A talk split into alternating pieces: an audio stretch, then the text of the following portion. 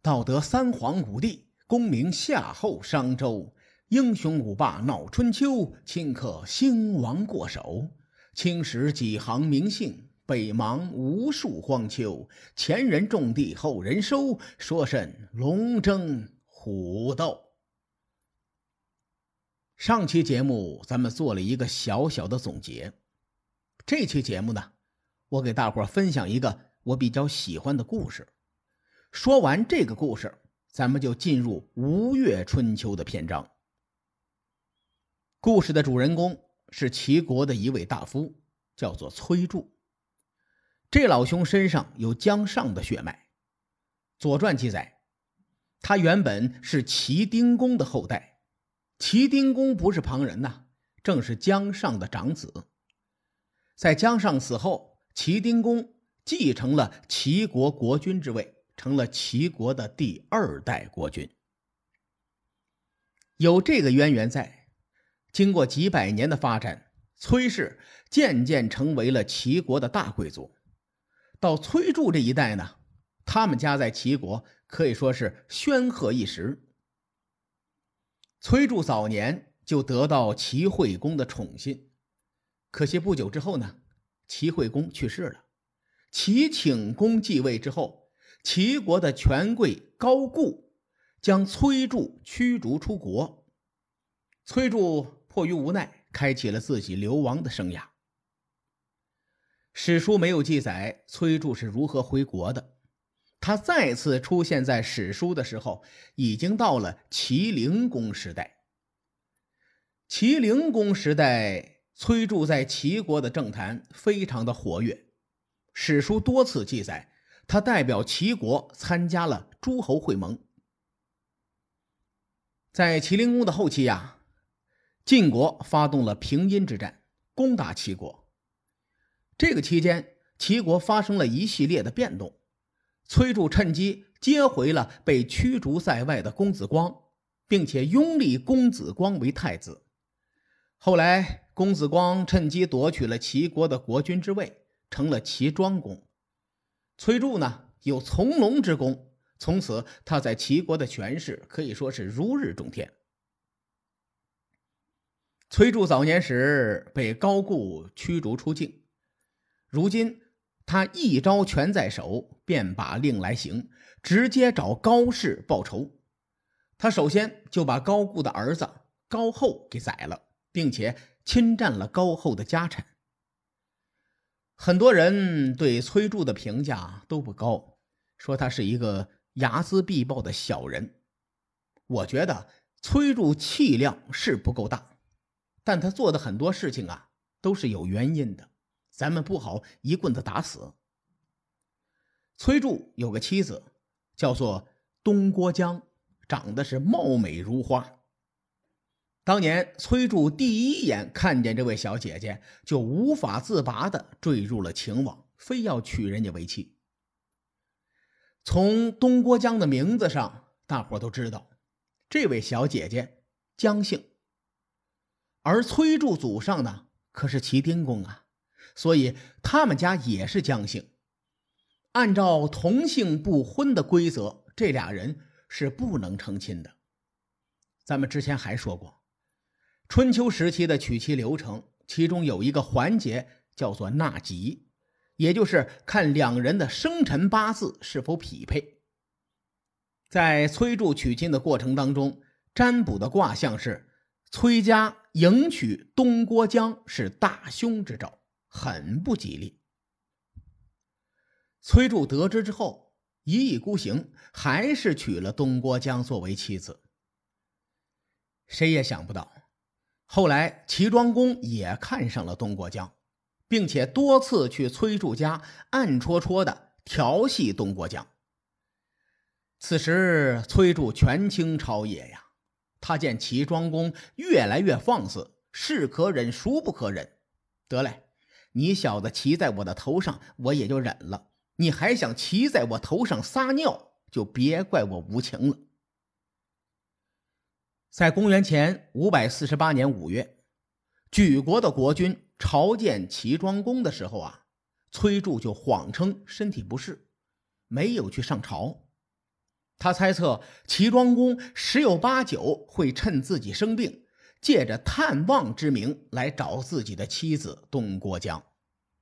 因此，崔杼早早的就暗中布下埋伏，等着齐庄公上门送人头。一切如崔杼所料，齐庄公不知是计，果然前往崔府。这老兄刚去的时候还挺高兴的，一边拍着他们家客厅的柱子，一边唱歌：“我要这铁棒有何用？”就在这个时候。刀斧手悄悄的把齐庄公团团的围住。齐庄公一看这帮人杀气腾腾的，心说：“坏了，大事不妙啊！崔杼这是要弄死我的节奏。要么说人家齐庄公能屈能伸，能软能硬，连连认错，说：‘哥哥哥哥，我我我错了，咱们有话好好说，你别动刀动枪的。’”崔杼没有开口，但心里冷笑：“，你给我戴绿帽子，还让我原谅你？你做你的春秋大梦去吧！”齐庄公听不到外面的回应，又连忙说：“我可以发誓，我再也不招惹你媳妇了。”崔杼还是没答应。齐庄公无奈之下，就想用缓兵之计，说：“这样吧。”我做出这种事儿啊，愧对祖宗。怎么说，咱们俩祖上也是一家。你你让我回祖庙去，我自尽谢罪。这个时候呢，崔杼还是没开口。他身旁的随从说：“大王，您的臣子崔杼病了，不能听您的命令。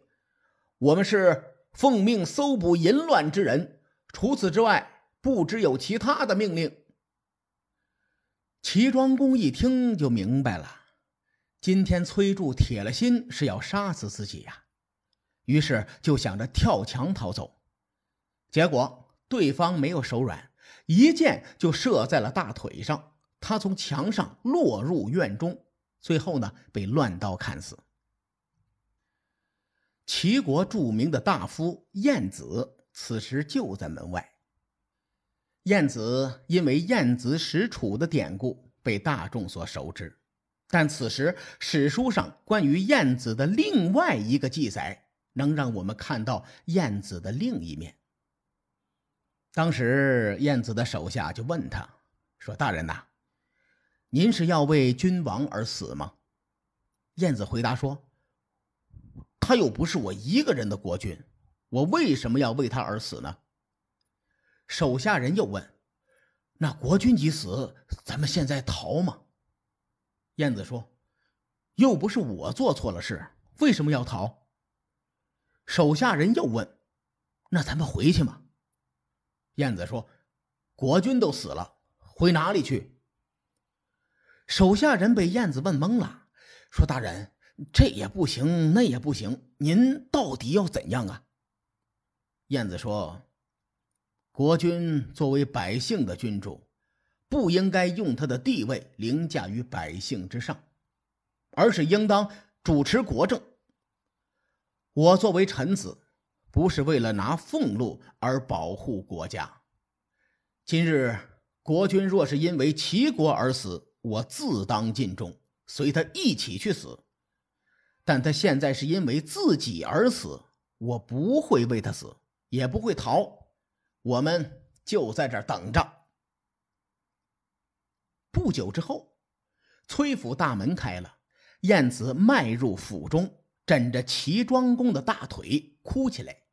而后呢，依照礼数跳跃三次，表示哀悼，就离开了。从这个细节咱们可以看出，燕子忠于齐国，但他并不是愚忠。再结合他初识楚国的所作所为，我认为晏子的确是个狠角色。不光我这么认为，当时崔府内的人也这么认为。他们建议崔杼把晏子杀了，崔杼却摇头说：“嗯，晏子是百姓敬仰的人，放了他可以得到民心。”而随后呢，我最钦佩的故事即将上演。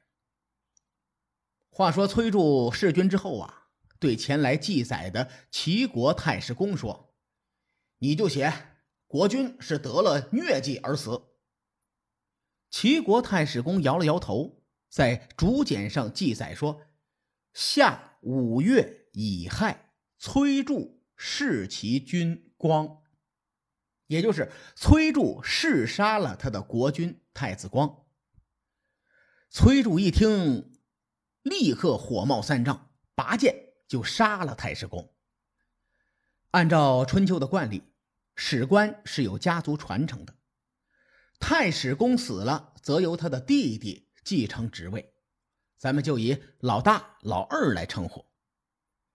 崔杼对老二说：“你要是想活命，就写。”国君得了疟疾死了，老二也没听话，在竹简上写下“夏五月乙亥，崔杼弑其君光”这句话。崔杼挠了挠头，手起刀落，把老二也宰了。太史公一家兄弟们排着队继续顶上去。老三看着崔杼，又写下了十一个字。夏五月乙亥，崔杼弑其君光。崔柱咬着牙心说：“我倒是要看看是我的剑硬，还是你们家的脖子硬。”话不多说，直接将老三也给宰了。然后崔柱盯着老四说：“你就不怕死吗？”老四没有回答崔柱，只是沉默不语的写下了那十一个字。下五月乙亥，崔柱弑其君光。崔柱一看崩溃了，这杀到什么时候是个头啊？他沉思很久，长长叹了一口气，放掉了仅剩的那名年轻的太史公。话说，这位太史公带着记录历史的竹简走出来，路上遇到了一个同行。太史公很惊讶的就问：“哎，你怎么来了？”那个同行回答说：“我听说你们兄弟几人都被杀了，我担心崔杼篡改历史，所以我拿着竹简赶来记录了。既然你已经记录好了，那我就先回去了。”为了让列位听懂，我不得不演绎一下啊，加了很多的废话。而史书上的原文呢，只有短短的四十七个字，但带给我们的震撼远胜于我刚才说的这么多话。原文出自《左传》襄公二十五年，我就不翻译了，给大伙读一读。大史书曰：“崔杼弑其君，崔子杀之。其弟四叔而死者二人，其弟幼叔乃舍之。南史事闻，大使尽死，执简以往。闻既书意，乃还。”列位，史官们明知必死，却依然执简以往。执简以往这四个字，比虽千万人无往意，也丝毫不逊色。我坚持要做一期关于齐庄公和崔杼的节目，也是为了引出这个故事。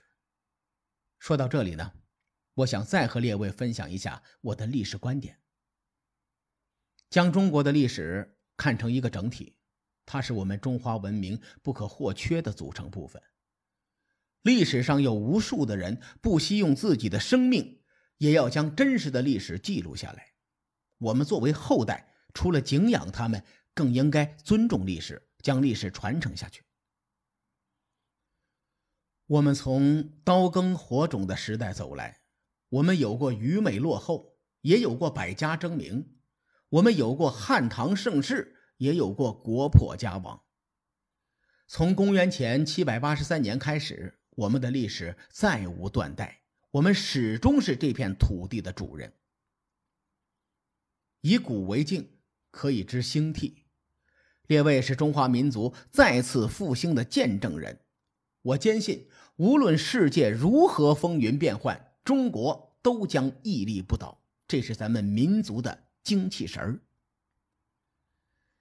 在做这个节目之初啊，我没有想到会有这么多的小朋友喜欢听。这是让我非常开心的一件事情。我们伯乐灯的创始人很喜欢鲁迅先生。鲁迅先生曾经在《热风随感录四十一》中写过这样一段话：“愿中国青年都摆脱冷气，只是向上走，不必听自暴自弃者流的话。能做事的做事，能发声的发声，有一分热。”发一分光，就令萤火一般，也可以在黑暗里发一点光，不必等候炬火。此后，如竟没有炬火，我便是唯一的光。我们伯乐灯最初选择“灯”字，便是想做一盏灯，发一点光，照亮更多的人。虽然我们团队的平均年龄已近中年。但是我们依然想做曾经的自己，想做一个骄傲的少年，并且把这种正能量传递给更多的年轻人，这也是一种传承。愿岁月可回头，愿诸位永远是骄傲的少年。这期节目的最后，我们用一首《骄傲的少年》作为结尾，送给大家，感谢大家长久以来的支持和理解。谢谢。在一开始，当初我还是一个天真而又爱哭的孩子。十年之后，终于才明白，只要全力以赴，就无所谓失败。转眼间一切都已改变，新的起点，新的世界就在眼前。受过伤，也流过了眼泪，为了梦想疯狂，这一次又怎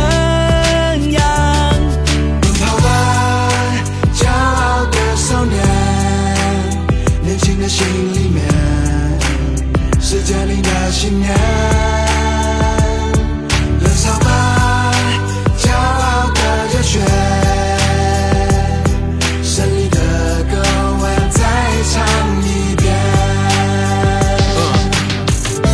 我整装待发，充满正能量，学会了坚强的面对生命的真相。成功和失败不是用结果去衡量，挫折和磨难只会让我变得更强。受过屈辱和嘲笑，那又怎样？胜利的使命仍然背负在我身上。年轻的旋律多么自由而奔放，放飞你的心，勇敢大声唱。却知道，总想要去飞。就算满身伤痕，也不曾后悔。无人喝彩，依然在期待。彩虹，它是那样的精彩。受过伤，也流过了眼泪。为了梦想疯狂，这一次那